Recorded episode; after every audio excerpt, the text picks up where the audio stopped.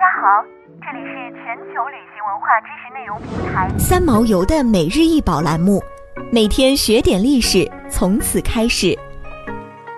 鎏金叶形银盘长十四点六厘米，叶形银盘上面细密雕刻着不同样式的花朵和鸟类的纹饰，表面鎏金。尽管现在已经看不出它曾经金色的模样，但花鸟上依然可以隐约看到一点金色的痕迹。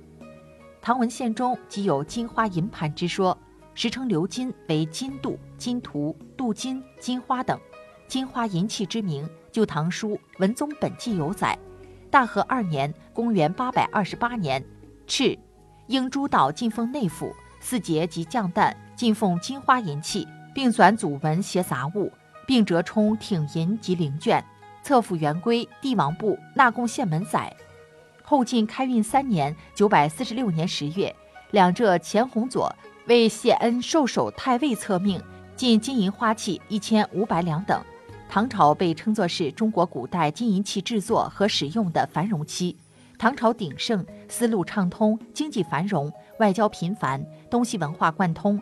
能工巧匠汲取中亚粟特、西亚萨珊金银制作技术、器物形制，融汇传统纹样、装饰风格为一体，致使传统民族特色的金银器制作工艺达到巅峰。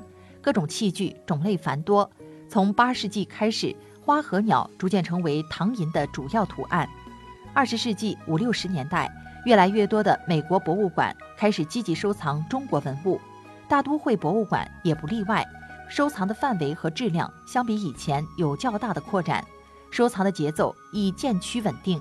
在这二十多年里，远东部接收了为数不少的捐赠，包括汉代的釉陶建筑模型、唐宋的佛像、石雕、明清两代的官窑瓷器、丝织和刺绣。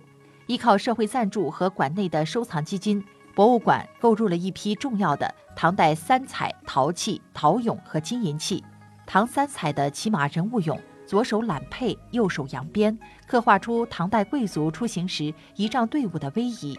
高大的骆驼俑，昂首挺胸，神态生动，展现出丝绸之路上商旅行列的风情。